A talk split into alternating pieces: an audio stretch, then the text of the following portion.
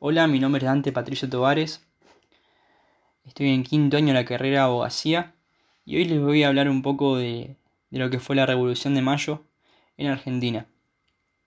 Antes que nada quiero agradecerle a Cintia y a Marcelo por el espacio que nos brinda el Centro de Estudiantes, que es muy importante en este contexto de pandemia y obviamente ante la ausencia de las clases presenciales. Creo que esto es muy valioso.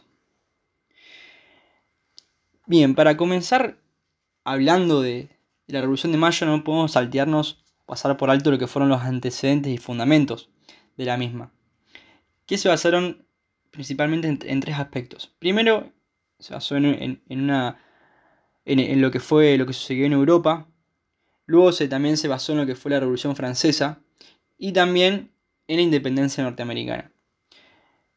Yendo a lo, que ha sido en Europa, encontramos que ahí se desarrolló lo que se denomina el iluminismo, que este iluminismo se oponía al, absolutismo monárquico, reclamando igualdad social, tolerancia fundamentalmente religiosa y libertad de comercio. Luego, la Revolución Francesa proponía una lucha por la libertad individual, la igualdad ante la ley y la supresión de los privilegios de algunas clases como el clero y la nobleza, a favor de los que no tenían privilegios como eran la burguesía, los obreros y los campesinos. En este contexto de, de la Revolución Francesa, la soberanía residía en el pueblo, sostenían que, ellos eran los soberanos, y que el poder se lo, delegaban. Y si este, esta persona que ostentaba el poder, que se denominaba soberano, abusaba de él mismo, se le posibilitaba al pueblo de que resumiera su soberanía. Luego tenemos el movimiento independentista norteamericano, que tuvo una marcada influencia en, los revolucionarios del Río de la Plata y que obviamente sería una fuente de inspiración para los que llevaron, para los que llevaron a cabo el movimiento revolucionario en nuestras tierras. Hacia los inicios del siglo XVIII, Inglaterra se encontraba en pleno desarrollo del proceso de revolución industrial, que estuvo caracterizado fundamentalmente por la mecanización, la aplicación de la ciencia el uso de minerales como el carbón, el petróleo, el combustible y la materia prima. Y también así la integración geográfica. Obviamente que las transformaciones más profundas se produjeron en el sector textil. Bien, luego tenemos los triunfos militares del francés Napoleón Bonaparte, eh, desarrollados en el continente europeo, que le posibilitaron cerrar los puertos al comercio inglés. Y esto colocó a Inglaterra en la necesidad de hallar nuevos mercados donde colocar su excedente de producción. Así eh, se fijó fundamentalmente en la América Española, dentro de esta América Española, obviamente en, lo que fuera el Río de la Plata. Así llegamos a lo que fue las invasiones inglesas y sus consecuencias. Consecuencias que principalmente fueron tres. La primera, que hubo un deterioro de la autoridad del virrey, que en ese momento eh, era Sobremonte, se llamaba Sobremonte. Luego, la segunda y muy importante es que hubo una, un primer paso en la conciencia de los criollos que se vieron obligados por sí mismos a organizar la defensa del Río de la Plata, ya que España era incapaz de, de ayudar o de enviar ayuda. Y la tercera fue la transferencia del poder militar de los españoles a los criollos. Y con motivo de la primera invasión inglesa se originaron las, milicias criollas. Luego pasamos a lo que, a lo que es el, eh, el juntismo, que fue un proceso de alzamiento fundado por los españoles y que se efectivizó con la, con la creación de las juntas comunales, que luego se agrupaban en juntas provinciales. En, septiembre de 1808 se conforma lo que se denomina la Junta Central, que gobernaba Fernando VII. Las juntas fueron integradas por las más diversas autoridades y su mayor esfuerzo fue asegurar el alistamiento de los ciudadanos para, organizar una fuerza militar que, que enfrentaba a los franceses. Bien, dentro de este contexto de, alzamiento, de, conciencia revolucionaria, tenemos que destacar que en Buenos Aires se desarrollaron principalmente tres o cuatro grupos políticos, o cuatro sectores revolucionarios, mejor dicho, que decimos tres o decimos cuatro, depende cómo lo consideremos. Había tres grupos revolucionarios y un cuarto grupo que se destacaba, que era el Partido Metropolitano, que se oponía al proceso de independencia y estaba principalmente integrado por funcionarios que eran eh, muy, muy adictos al régimen imperante. Los tres grupos revolucionarios fueron encabezados por Martín de Álzaga, Juan José Castelli y Cornelio Saavedra. Dentro de lo que fue el grupo de Álzaga,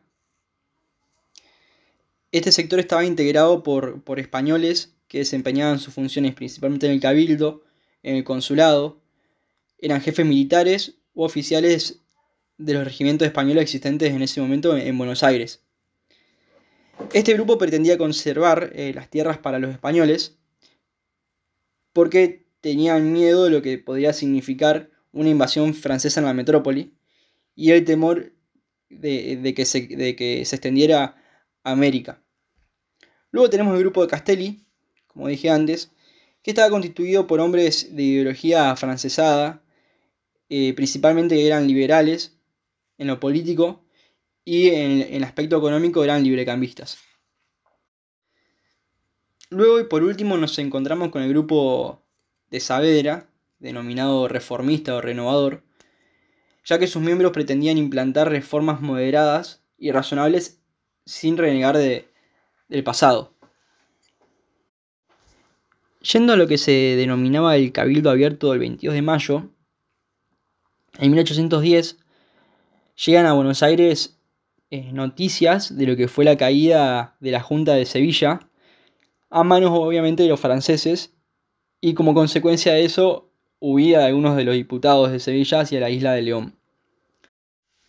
Frente a esto, se plantea la idea de un cabildo abierto como consecuencia de, los crecientes rumores ante una insurrección de los regimientos criollos y del pueblo para tomar eh, el poder, o tomar el fuerte y apresar al virrey.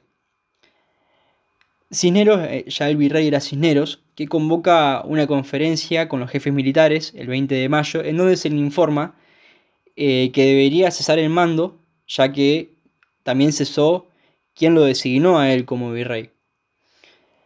Cisneros, a verse sin apoyo militar, cede, ante las presiones que, que recibía y convoca un cabildo abierto el 22 de mayo. Dentro de este cabildo abierto tenemos lo que fueron las opiniones más relevantes de, los que los integraron, pero principalmente la cuestión a discutir era la continuidad o no de Cisneros en el, eh, en el mando ante la caída de la Junta de Sevilla, obviamente. En primera opinión tenemos la del obispo Lué, que sostenía que, que por pertenecer estas tierras, o sea, las del Río de la Plata, a España, mientras hubiera un español o un pedazo de tierra en España en manos de españoles, ese español o esa fracción de tierra, de territorio español, tenía derecho a mandar sobre estos territorios. Luego tenemos la opinión de Castelli, que refutó al obispo, sosteniendo que estas tierras no pertenecían a España, sino a la corona de España. Y como la propia Junta de Sevilla lo había reconocido y por lo tanto la soberanía retrovenía en el pueblo que la había depositado en él, el pueblo era quien debía determinar los pasos a seguir. Después tenemos la opinión del fiscal Vilota, que le dio la razón a Castelli, pero planteó la competencia del Cabildo Abierto para resolver por sí el cese de Cisneros, diciendo que debía convocarse un Congreso General de los pueblos del virreinato para decidir el cese del virrey o su continuación. Luego tenemos como cuarta opinión la, la de Paso, que sostiene que en este caso en particular y dada la urgencia de la situación, se debería aplicar la, teoría de la gestión de negocios ajenos sin mandato, por lo que Buenos Aires decide por sí el cese del virrey, quedando su decisión sujeta a la ratificación posterior por el Congreso, eh, que se debería convocar por los pueblos del virreinato. Y por último y quinto, tenemos la opinión de Saavedra, que su postura claramente fue la más votada, que plantea el cese del virrey y que debe reemplazarlo eh, interinamente el cabildo hasta que asume una junta compuesta del modo y forma que decía el cabildo. Como dijimos antes, eh, Saavedra fue el más, el más votado y en su voto dice textualmente que no quedan dudas que, que es el pueblo el que confiere la autoridad o mandato, o sea, es decir, que el pueblo es el depositario originario del poder y de la soberanía, y a partir de esto se desarrolla lo que es el principio de la soberanía eh, popular. A raíz de esto, el, 23 de mayo se constituye una junta en la que participan Saber y Castelli, pero con la particularidad de que fue presidida por Cisneros. Hay una reacción ante esto, que se impone, y queda constituida una junta definitivamente el 25 de mayo, llamada Primera Junta de Gobierno Patrio con la presidencia de Saavedra y con Moreno como secretario. Así comienza a notarse la injerencia que tenía Moreno y, de sus ideas en el accionar del gobierno. Así se desarrolla el 27 de mayo eh, lo que fue la circular de la primera Junta de Gobierno, que la emitió y principalmente dirigida a los pueblos del interior, en la que se le informa sobre lo, que sucedió en Buenos Aires y también se le comunicaba eh, el surgimiento del nuevo gobierno y se ordena la elección de diputados que vayan eh, por parte de las ciudades y villas de virreinato para que se incorporen a la Junta de Gobierno a medida que vayan llegando a Buenos Aires. También esta circular, esta circular del 27 de mayo eh, se informa una remisión de, una expedición militar para que se garantice dentro de, lo, de las ciudades y las villas de virreinato eh, que se garantice la libre elección de los diputados. Pero la existencia de focos contrarrevolucionarios va determinando una eh, serie de modificaciones en, el sentido original de la circular. Y por último se sostiene la, la idea de que los diputados eran meros informantes de las necesidades de sus respectivos lugares ante la Junta de Gobierno. Bien, a raíz de esto, como consecuencia, los nuevos diputados elegidos por las ciudades eh, no fueron incorporados a la primera junta en calidad de integrantes del gobierno patrio, sino que se les otorgaron tareas parciales y secundarias. Pero los diputados del interior reclamaron en forma conjunta eh, la incorporación que, le concedía la originaria circular, circular del 27 de mayo. Bien, yendo en... No... Oh, esto me salió mal.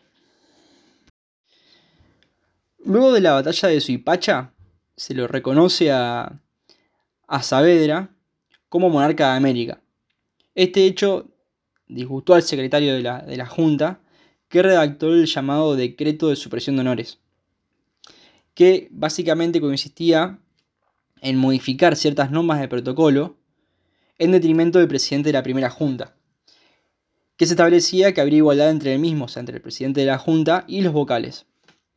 Saavedra, se, a raíz de esto, se, enfrenta con el regimiento de patricios y los diputados del interior se presentan en la Junta del 18 de diciembre solicitando su incorporación a la misma.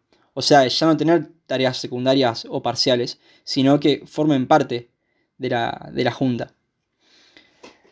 Los vocales de la Junta sostienen que la incorporación no correspondía al derecho y que la circular había sido un rasgo, una característica de inexperiencia política de esa época pero igualmente votan favorablemente por conveniencia política y en consecuencia de producirse la, incorporación de los diputados del interior, nace la denominada Junta Grande. Bueno, espero que les haya servido el tema, el tema de hoy y les agradezco mucho a quienes escucharon este podcast.